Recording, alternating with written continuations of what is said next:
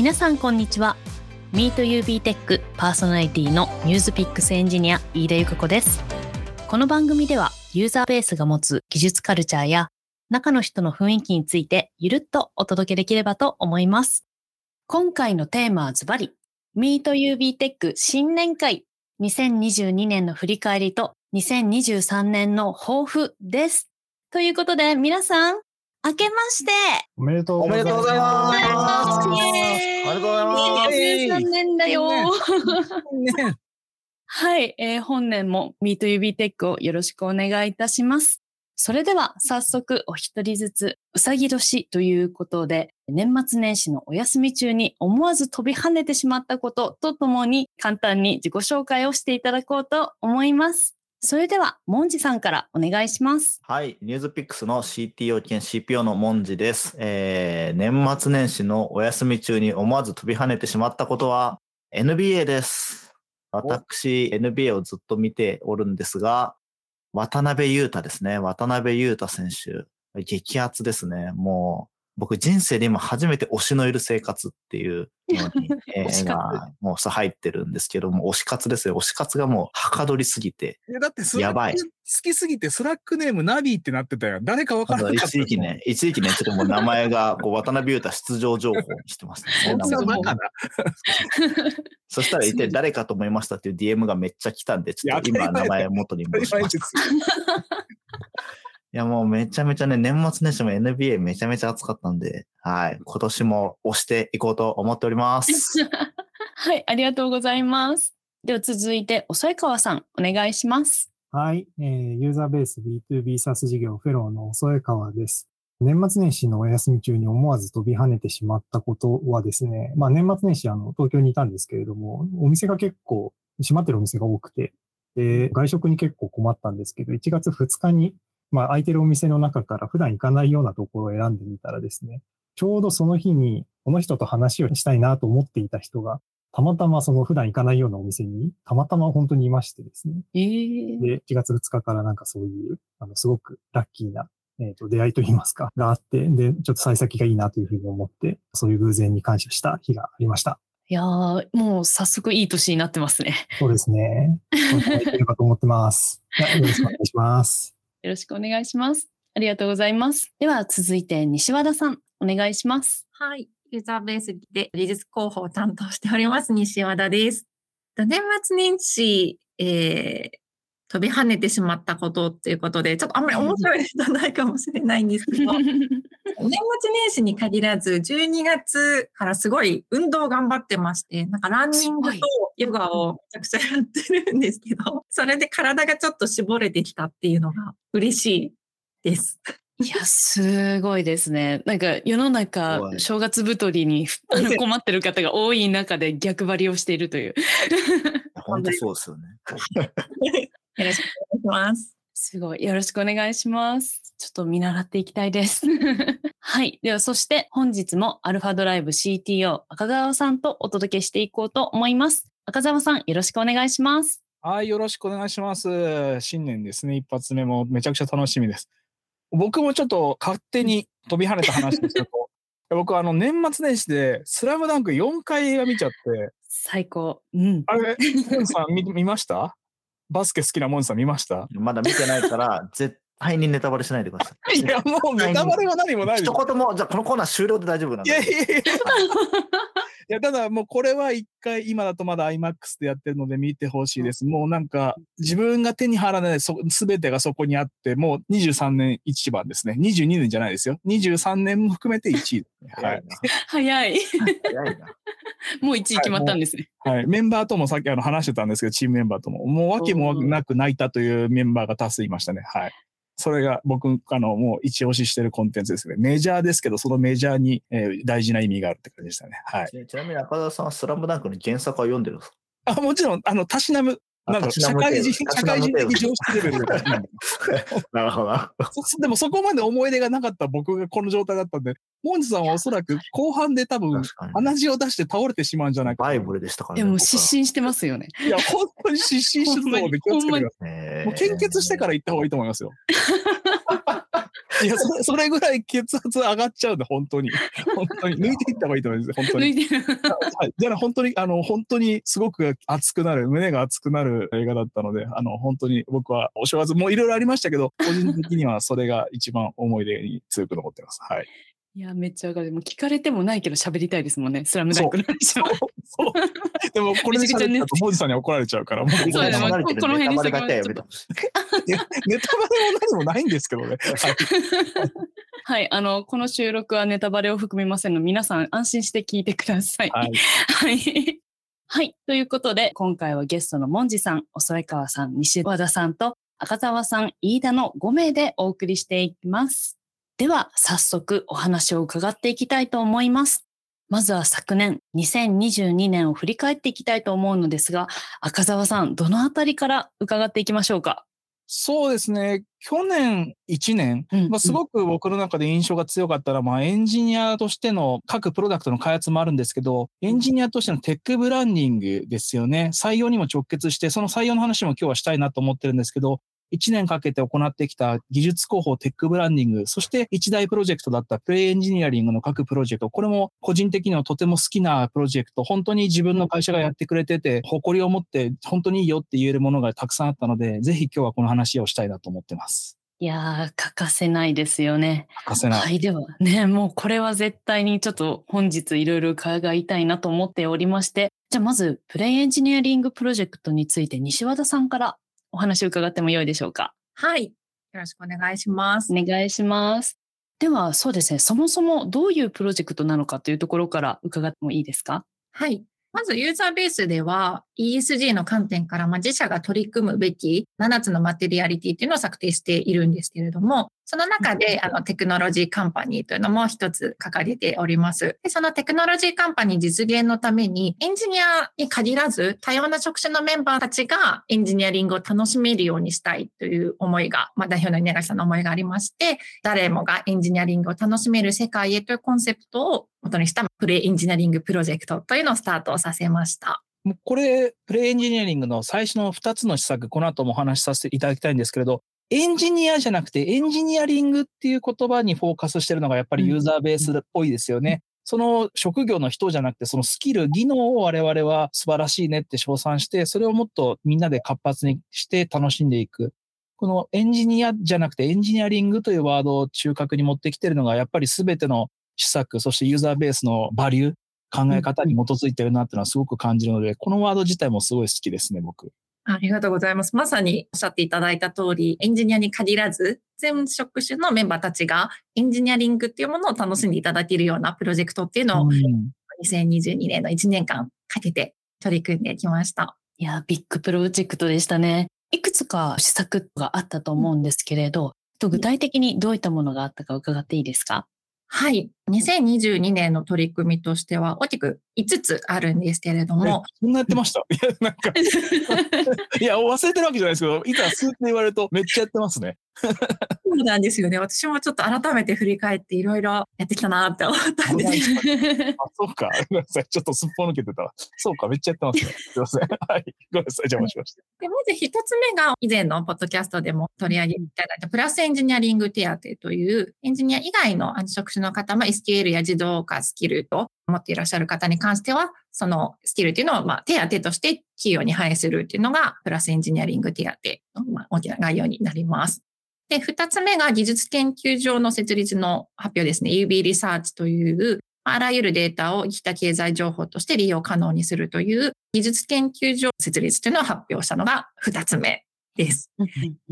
で、えー、3つ目がプレイエンジニアリング for Kids という、これも新しい取り組みなんですけれども、IT とビジネスを掛け合わせた家族で参加できる親子プログラミング教室というのを3つ目としてリリースをしました。で、4つ目がプログラミングスキル習得支援制度というものでして、DMM ウェブキャンプさんと提携をして、プログラミングのカリキュラムっていうのをメンバー価格で受けられるような制度っていうのを新たに社内導入をしておりまして、で、5つ目が CT オブザイヤーっていうのを開催したっていうのを全部で、あの、盛りだくさんなんですが、5つのプロジェクトっていうのを2022年に取り組みました。いや、すごい規模ですね。そうなんですよね。あの、それぞれプロジェクトの性質は違うんですけれども、まあ、大点として、エンジニアに限らず、あの、多様な職のメンバーたちが、エンジニアリングを楽しめるようにしたいとか、そのスタートアップ界隈においても新しい取り組みっていうのをチャレンジしたいっていう方向性は一貫性がある大きなプロジェクトになってます。いやー、すごいですね。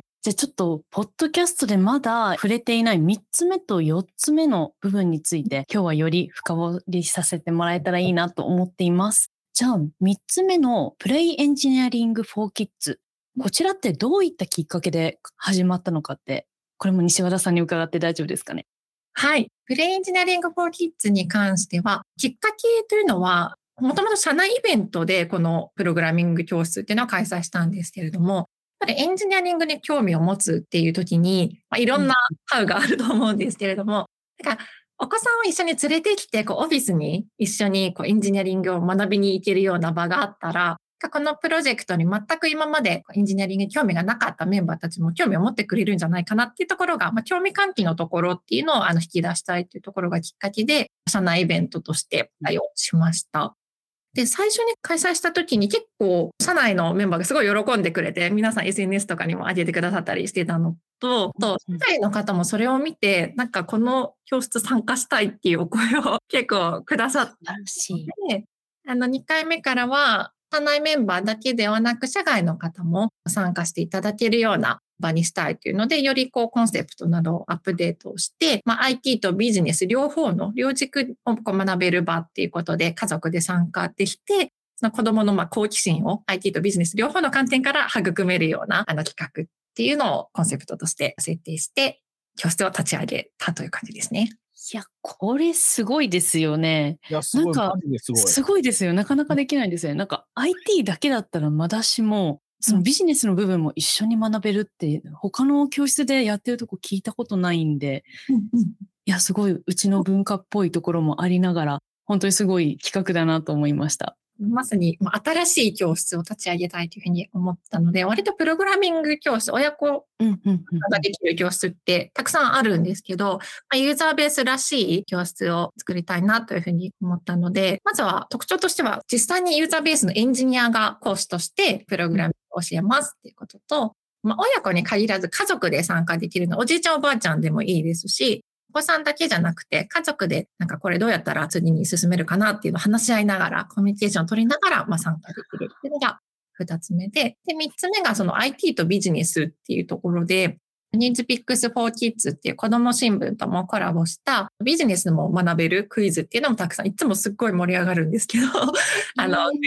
はい、コーナーとかも用意してグループワークとかしてもらったりしてる教室になります。ちょっとこの話、細江川さんのご意見も伺いたいんですけど、細江川さんはどうしてこのプレイエンジニアリング for Kids に関わろうと考えたんですか？えっとですね、まあ、関わろうと考えたというかですね、あの、稲垣さんと はい飲んでる時にですね、僕が過去の活動で子供向けのプログラミング教室の先生とかもやったことがあるみたいな話をちらっとした時に、稲垣さんがもともと持っていたその問題意識として、エンジニアリングに全然こう目を向けない、向けるきっかけがないあのビジネスサイドのメンバーとかに、まあ、その子供をきっかけにしたら、その人もこうエンジニアリングに触れるようなあのタッチポイントになるんじゃないかっていう、そういう問題意識と結びついて、それで、あじゃあ、親子に向けたプログラミング教室っていうのをやってみようっていうようなアイディアにつながったみたいなところがあってですね。あ実はだから、あの、始めようって言ったのは飲み会が実はきっかけだったり するっていう、えーそんな話だったりもします。なんかそこもまたユーザーベースらしいですね。ですね。そうですね。で、その時に話してたのが、まあ、あの、ゲームを題材にしたものとかをきっかけにエンジニアリングを学んでいくっていうのは、あの、僕自身の原体験でもあったりするので、まあそういうのをやったりしてたっていうのと、あとあのビジュアルプログラミングって呼ばれる、まあスクラッチっていうのを今やってるんですけども、ビジュアルプログラミングなんかを使ってやると、その結構子供でもあの学べたりするみたいな、そういうことを言ってたら、ぜひその方向でやってみようということで始めたっていう、そんな感じになってますね。はい。なるほど。ありがとうございます。どうですか？社内だけでもかなり反響はあったというお話だったと思うんですけど、社外の方も含めた、もうちょっと大きい教室になってると思っていて、なんか全体のフィードバックとか、もしよかったら伺ってみたいんですけど。そうですね。結構やっぱりあの、ご好評いただいていて、子供向けのプログラミング教室だと子供がやって親は後ろで見てるみたいなのが多いんですけど、あの、うちの場合はその親もエンジニアリングを触れるきっかけにするっていう大目標があるので、親子が一緒に同席してですね、隣り合った席で一緒に話しながら、えー、コンテンツをこう消化していくっていうような、そういう立て付けになってるんですよ。なので、親からするとですね、子供が普段こうそういう教室で何やってるかあんまりわかんないんだけど、まあ、一緒にやるとすごく分かって、なんかこう、自分の子供がこういうふうにものを考えたりするんだみたいな新しい発見がありましたっていうような嬉しい反応があったりとかしてですね、うんうんうん、すごく面白い取り組みになってるなというふうに感じています。いやー、素敵ですね。なんかむしろ大人の方がハマっちゃって子供から PC 奪っちゃわないかっていうのが 個人的には不安なんですけど。あのそうですね。いやいや、やっぱりあの子供の方がのめり込んでくれていて、はい、で、あの、帰った後でも続けてましたっていう声は本当によくいただきますし、一人すごく嬉しかったのは、あの自分用の PC が欲しいと言い出した子がいるっていうんですね。親は仕事で使っちゃってると自分が使えないのでっていうことで、そで、ね、それでなんかこの子供向けにはどんな PC がいいですかねっていうようなご相談をいただいたりした時はすごく嬉しかったですね、個人的には。いや、もうエンジニア爆誕寸前の すごくいい環境ですね。いや、もう新世代すぎるな。うんうん、これこのまま逃げ逃げ切れなきゃ。定年まで。いや、本当にあの教えてると中にはすごいこう、きらめきを持った子がそうですよね。たくさんいましてですね。やっぱこう、なかなか将来が楽しみだなというふうに感じる瞬間が非常に多かったです。いや、眩しい場所ですね。今実際3回開催してるんですけど、リピーターとして繰り返し来てくださってる方もいらっしゃったりとか、あと、グループワークをやるコーナーもあるんですけど、そのグループ同士、初対面の方ですごい仲良くなって、連絡先交換して、あの、帰っていただいたり、すごく良い場になってるんじゃないかなと思います。いや、すごいいいですね。あと、あの、毎回現役のエンジニアを何人かチューターとしても参加してもらっていて、うんうん、で、大体まあ4名体制ぐらいとかで教えてたりするんですけれども、そうすると結構細かいところまで教えられたりするっていうところもいいポイントかなというふうに思っていますね。で結構あの意外だったのが、リファクタリングをすると良いよっていうか、リファクタリングをいかにするかみたいなのが、ブロックプログラミングでも結構ブロックの数に直結してくるので、結果としてもこう、視覚的にもわかりやすいみたいなところで、そういうリファクタリングみたいなそのエンジニアリングの結構細かいようなところとかが、その面白さとしてこう、教室のコンテンツとしてあの面白がっていただけるみたいな、そういうところもあの出てきたりし始めている。いや教室でリファクタリングまでするとは思ってなかった。今すっごいびっくりしました。そうそうですね。前回ぐらい。ねえ。しかもビジネスのことまで触れられて、なんかすごくコンテンツ盛りだくさんですね。そうですね。でもこれチームメンバーにも講師役として先生役として入ってほしいなと思うんですけど。毎回募集しているんですよ一応 Slack で。いや僕もね面白い同じいやすげえ難しそうって思っちゃったんですよね。逆にそのまあ、いかに平易できるかが、まあ、自分の自身の理解とも直結しますし、逆にインターン生に伝えるよりもはるかにむずあの扱ってるものが違ったとしても難しいと思うんですよね。ボキャブラリー的にも何をどう表現するか。事実を伝えなければいけないけれども、少し比喩表現的に丸める、丸めて説明すべきかとか、ね、インターン生にこの、いや、スプリングとか Kotlin のこのアダプターがさ、とかっていう話をするよりも、よっぽどちゃんと言葉と選ばないと、事実を伝えなきゃいけない。でも、ある程度理解しやすいようにサマライズというか体系化して、まあ、丸めなきゃいけない。だから難しいなと思って、うん。って俺はしちゃったんで、ちょっと次はどこか参加させてもらいます。ぜひ、ぜひ、講師も、講師の椅子も空いてますんで。まあ、メンバーにちょっと先に行ってもらおうかな。はい。はい、ありがとうございます。ちょっとぜひ、あの、どちらかというと、生徒としても参加したくなるようなお話だったんですけれど。確かに。あ、でも本当にそう。はい、まず、ちょっと見学させてもらおう。そうそうそう。どういうふうにここ説明されてるんかなっていうの聞きたいですよね。はい。どんどんどんどんここ盛り上がっていくと思うんで、次のトピックにもちょっと移らせてください。えー、4つ目のプログラミングスキル習得支援制度について、またこれまた盛り上がりそうなトピックですけれど、西和田さんからお話伺っていいですか、はい、はい。4つ目がプログラミングスキル習得支援制度というもので、プロジェクトの一つ目のプラスエンジニアリング手当っていうのは SQL とかあの自動化スキルっていうのをまあ学ぶっていう制度だったんですけど、もうちょっと先のフェーズとして、まあ、プログラミングをこう学びたいっていうメンバーに、まあ、その第一歩をサポートしたいということで、この制度を取り入れました。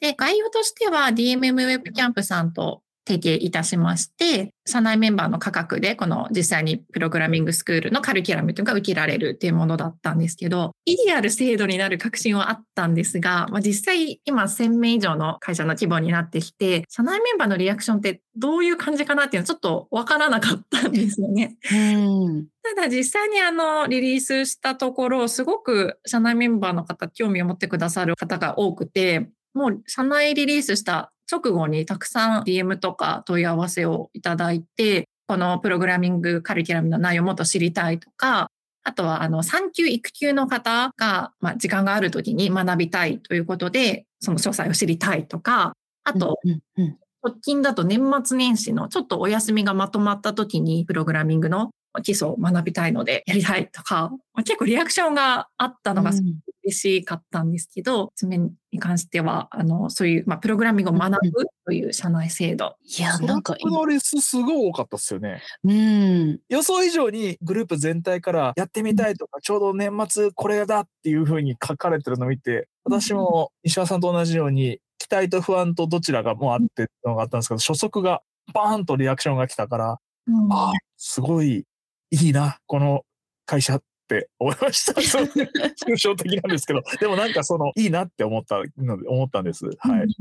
そうですよね。あと、まあ、年末年始とか、その短期育休に入った時に学びたいっていうニーズが結構分かったので、あこれは本当にあって良い制度だなと思いましたし、今後はそのグローバルのメンバーも受けていただけるような展開っていうのをアップデートしていきたいなとは思っています。すごいですね。なんかもう休みのうちに取得を、あの、スキルを取得するぞっていうことで、めちゃくちゃ意欲的なのが 結構個人的にはびっくりしてて、年末年始ぐらいちょっとぐうたらしたくなっちゃう私としては、みんなすごいなっていう。そうですよね。で、この制度のまあ良いところというか、ユーザベースらしいところはい。は、カリキュラムをまあメンバー価格で受けられますよっていうことだけではなくて、受講していただくメンバーのまあ Slack っていうのが、チャンネルがあるんですけど、そこにエンジニアさんもたくさん入ってくださっていて、なんかわからないことがあったら、サポートしたりとか、まあ、リアクションしたりとか、もうエンジニアさんたくさん今チャンネルに入ってくださって、すごく心強いんですが、カリキュラム受けるだけじゃなくて、そういったそのユーザーベースのエンジニアともコミュニケーションを取りながら、その習得っていうのをまあ進めていけるっていうのがすごく意義があると思っているので、ですね。もうまさに渦中の友を助けてますね。そうですね。もちろん受けてくださる方、ビジネス職の方もありがたいと思いますし、エンジニア視点でも多分すごいそういうコミュニケーションっていいじゃないかなって思うんですけど、どうですかね、赤澤さんとか。全く同じ思いですよ。さっきのあの、ちょっとあの、年齢とかは全然違いますけど、やはり自分が知ってる知識を知らない人に伝えるっていうのが、やっぱり両者にとってすごくいいと思うんですよね。うんで特にあの、前提知識、前提条件が違えば違うほど、言葉とかを適切に選んだりとかしなければならないので、よりあの、学生の方とか、ジュニアのエンジニアに伝えるよりもエンジニアじゃない方に伝える方が、やっぱりそこのワーディングとか伝える方、どさっきも話した通り、どこまで伝えるかも含めて、あの、すごく自分にとっても勉強になると思うので、まあ、あの、エンジニアの、教える側のエンジニアにとっても非常に素晴らしい経験になっていると思います。よかったです。お添川さんもどうですか？そうですね。今、あの、そのチャンネル確認したんですけど、100人ぐらい入ってるんですけど、すごい盛り上がってますね。でも結構な数エンジニアが入っていて、割と大量のメンターがついてるような状態になってるのかなという感じに思ってます。これも質問、あの、本当にみんなこう結構ウェルカムで待ってる状態なので、まあまだ始まったばっかりなので、まだ数はないですけど、今後、これも普通にこう活発に取り交わされていくような関係になっていけばすごくいいなというふうに思います。そうですね。ありがとうございます。そうですね。このプレイエンジニアリングプロジェクトを進める中で、もういろんな方面からの反響があったと思うんですけれど、特にどういったところにつながったかっていうお話、ちょっと西和田さんからも伺ってもいいですか？そうですね。なんか、プロジェクト自体たくさんあるので、まあ、いろんな効果があるなとは思いつつ、まあ、2022年に関しては新しいものをどんどん立ち上げる、01フェーズで立ち上げる、あの、うんうんので、まあ実際成果が出るのって多分2023年により具体的にうーんですね。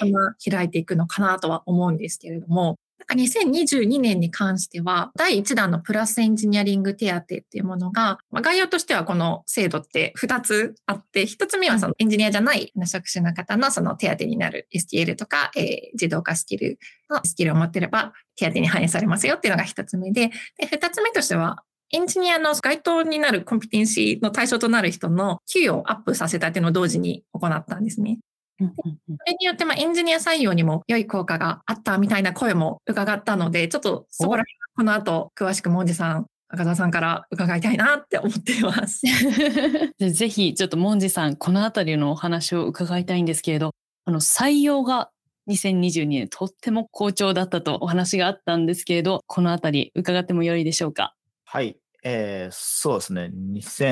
2022年はもうエンジニア採用は絶好調でした。イエーイはい。絶好調でしたね。あの、いやもう、一昨年がね、一昨年本当大変だったのなかなかうまく採用できなくて、すごい苦労してきた中で、まあ、去年は本当にうまくいったなというのがもう振り返ってみても思ってまして、最後年末にあのニュースピックスアドベントカレンダーっていうのを、まあエンジニアの皆さんだったりと、まあ一緒にやったんですけども、まあそこでも一本ブログを書きまして、えーまあこれがそこそこバズったので、おーさすがえーよかったんですけど、めっちゃいい内容だったんですよね。めっちゃいい内容。もうね、いいこと書いてあるなと。いいこと書いてあった。本当にいいこと書いてあった。はい。ぜひモンジさんあのブログののタイトルをブログのタイトルは、1年で内定承諾率が8倍に、エンジニア採用は開発者体験と候補者体験を良くすればうまくいくと。まあ、こういうタイトルで、えー、いやバズタイトルっすね。あの ちなみにあのタイトルには数字を入れろと、あの弊社の編成チームのメンバーから言われまして、わかりました、数字を入れます。もうがガチの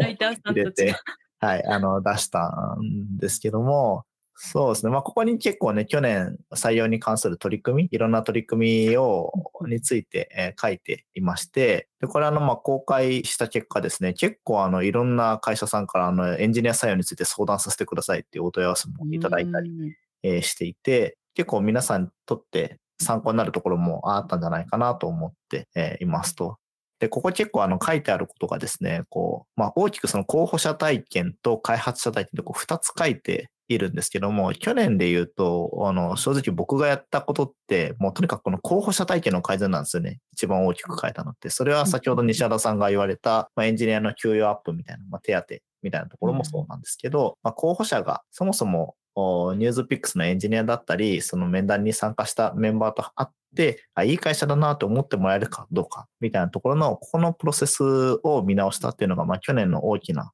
変化だったんですけど、やっぱこれだけやってもあんまりうまく、採用ってあんまうまくいかないんだろうなっていうのを改めて去年感じてまして、その前段として、やっぱり開発者体験っていうのがそもそも良くないと、まあ、選んでもらえない。どんなに自社に、えーアピールを頑張っても、やっぱりその本質的にいい会社だと思ってもらえなかったらなかなか入社してもらえない。えーですと。なんで、まあ、そもそも中の魅力をちゃんと作っていかないといけないよねっていうところで、まあ、ここでやっぱり最近ようやく成果が出てきてるなと思ってるのが、この開発者体験のところで、えーまあ、振り返ると2、3年かけてずーっと、まあ、この開発者体験っていうのの改善っていうのをやってきてるんですけど、あの、ついに今、なんか花開いたなというような、感じでなってるかなと思っています。はい。というわけで、この1年、去年ですね、まあその、これまで開発者体験を改善し続けたものが花開き、ついに採用がうまくいったという1年でございました。いやー、大きかったですね。しかも、その、なんだろう、開発者体験っていうところにもしっかり着目して、ディビジョンとしても、会社としても力をそこにこう尽力できた年だったんじゃないのかなと思っています。本当ね、そうですよねえ、ほんもうと、ファインディーチームプあラスさん。そうそう。ファインディーチームプラスさんね、アワードも受賞させていただいて、そう。で、採用うまくいきすぎて最後枠なくなっちゃいましたからね。いやーもうね、一昨年はもう思ってもないような状態が実現できたんじゃないのかなと思ってます。はい。うんうんうん、ありがとうございます。このあたり赤澤さん近くで見ていてこう感じたことってありますか？我々自身、アルファドライブ自身も好調だったんですけど、やっぱりお互い刺激し合ってる部分もあったし、特にモンジさんが最後の最後ですごいなって素晴らしいなと思ってる点が一個僕は明確にあって、何かっていうと、内定オファーの時に候補者一人一人の方に対してなぜ一緒に働きたいのかっていうレター、お手紙を書いていて、やはりそれは、なんだろうな、単なるポーズじゃなくて、事実だけれど、それをやっぱり形にするって、やっぱり時間も工数もかかるので、その誠実性をちゃんと手紙としてなぜ一緒に働きたいのかっていうところは、あの、すごくなんだろう、自分たちとしてもやれることとか含めて、あの、すごい勉強になってますし、素晴らしいなとやっぱ思ってるのは本心ですね。やっぱりその、どの観点で見てても、最後は結局どのプロセスも一緒に働きたいかっていうところが採用の一番の軸だよねってのはよくモンジさんとも私も話していて、なので僕らがやってるコーディング面接ってテストじゃなくて面接、ワークショップ面接って呼んでる理由は、コーディングを通じて一緒に働きたいかを特に見るっていうプロセスなので、やっぱりその一緒に働きたいか、ここの観点に尽きるなっていうのはありますし、それが候補者の方にも伝わって、今回の内定承諾率の高さとか、全体的な採用の実績の好調につながったのかなっていうのはすごくあの一緒にあの働いてて感じます。うんうんうん。そっか。ワークショップ面接も2022年から始まったんでしたっけ？ニューズピックスはそうですね。はい。なるほど。これはもうあれですね、プロセスの中で、やっぱりこう、さっき赤澤さん言った通りで、やっぱ候補者側と、そのこちら側がお互いにやっぱこの人と一緒に働きたいと思えるかっていうのってすごい大事だと思うんですけど、本来やっぱ選考進めば進むほど、お互いの理解が進んで、あ、なんかいいんだなって思ってってもらえるっていう、なんかだんだん高まっていく、プロセスだと一番いいなと思ってるんですけど、なんか残念ながらその前の年まではうまくそう設計できてなかったなと思ってるんですけど、まあ、そこでですね、ちょうど隣に赤澤さんがいて、いや、なんか最近こういうメッセージやっててすごいいいんですよねって言っているのを聞きつけてですね。その前まであの僕らの技術課題っていう形だったんですよね。あのオフライン、オフラインというか、その、面接じゃなくて技術課題を出して回答してもらうっていう形でやったんですけど、これだとなんかやっぱりこう結構一方的なコミュニケーションになっちゃって、あの、なんかお互いのことを知る。まあ、特に僕らのことを知ってもらうっていうふうにはなかなかならなかったなと思っている中で、まあ、こういうコーディング面接、ワークショップ面接っていうのをやらせてもらったという感じですね。実際私もあの面接官とかさせていただいてるんですけど手応えはかなりありますね。なんか自分たちの文化もですし相手がどういうふうなこうことを考えながらプログラミングしてくれるのかっていうのとあとどういったところに気をつけながらコミュニケーションを取っていただくのかっていう、どちらも多分確認できる場になっているなと思っていて、めちゃくちゃいいですよね。いや、ほんといい。うん、うん。よくモンジさんが、あの、これは採用に限らず、オフラインとかオンライン、どっちでも働けるのがユーザーベース、ニュースピックス、アルファドライブいいところだけど、やっぱり一緒に何か、まあちょっとしたイベントごとでオフラインで集まったりとか、何か一緒に食べるとかっていうのって結構やっぱり大事だし楽しいよねって話をされてるんですけど、今のワークショップ面接もまさに同じなんだなってすごく感じることが多くて、コーディングをどっちかがやってみるじゃなくて、一緒に体験してるから、終わった後にどうでしたかって言ったら、いや、緊張したけどめっちゃ楽しかったですって言ってもらえるっていうのがすごく多くって、これがやっぱり一緒に働けるコーディングって一番エンジニアにとってある意味重要なプロセスを通じて、一緒に働いててこの人となら、なんか自分も貢献できて与えられて、自分も何か受け取れるんじゃないかっていう一緒の体験の時間を過ごしてるのが1時間とはいえ、それが疑似的にできてることがすごくいいのかなってのは、あの、思います。だからやっぱりオフラインとかもね、できれば一緒にそういうのも増やしたいなってもあるんですけど、そこにも通じるなっていうのはすごく感じますね。いやもう聞いてる限り2022年いいことしかなかった感じしますね。すごい1年ですね。ね、なんかいろんなね、情報発信とかも強化できて、まあ、開発体験が良くなり、情報発信も強化できて、なんか僕らね、採用デッキを公開したり、ポータルを公開したり、あとブログも今、大体週1本ペースで出したりとか、まあ、そういうのも、なんかもう、正直僕何にも言ってないですけど、勝手にみんながやってくれるっていう状態に今、なってきていて、すごくいいループが回り始めた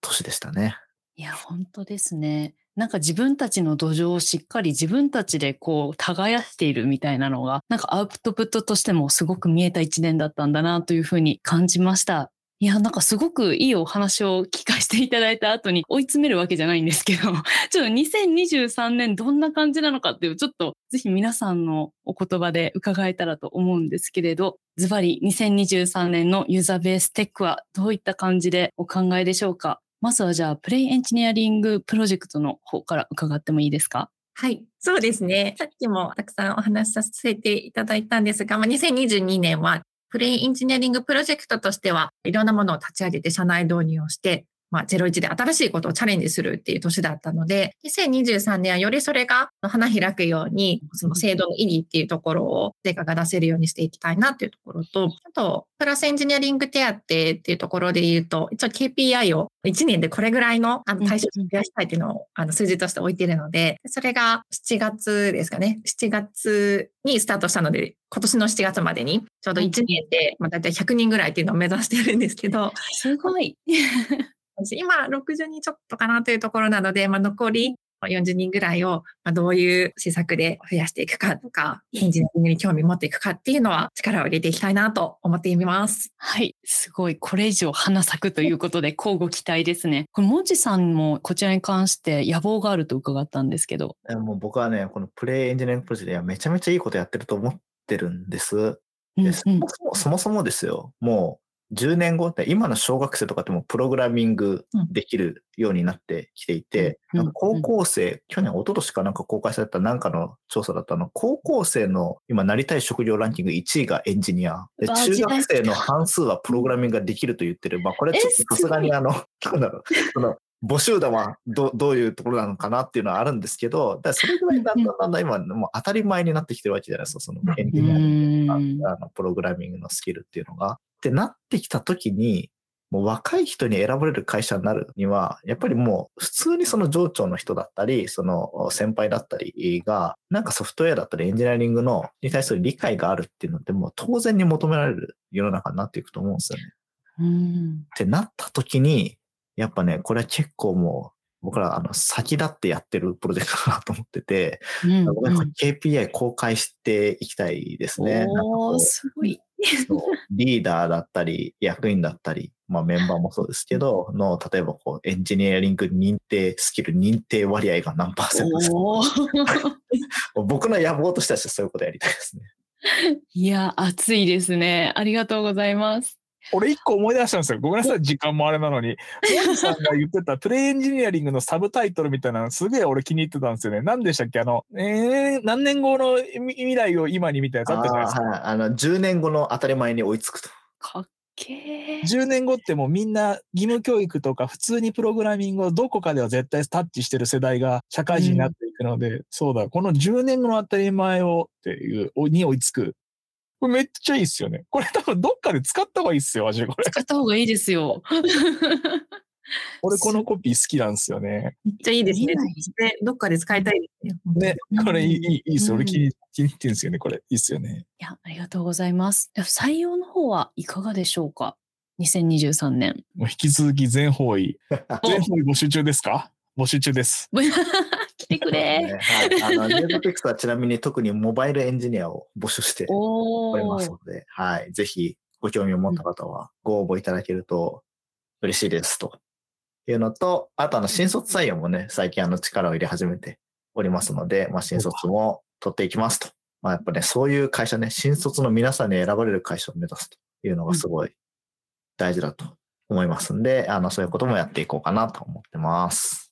はい、ありがとうございます。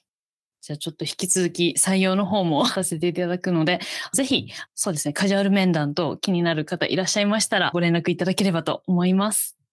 はい、もうかなり熱い2023年皆さんで思い描けたんじゃないでしょうか。では最後に、モンジさんから今年のユーザーベーステックに関する抱負をお願いします。はい。えー、2つありましてえー、1個目は、1個目はですね、去年ですね、あの日本 CTO 協会さんが発表された、えー、開発者体験が良いイメージのある企業ランキング。えー、弊社、大変残念ながら落選してしまいまして、悔しい。えー、非常に悔しい。悔しいの非常に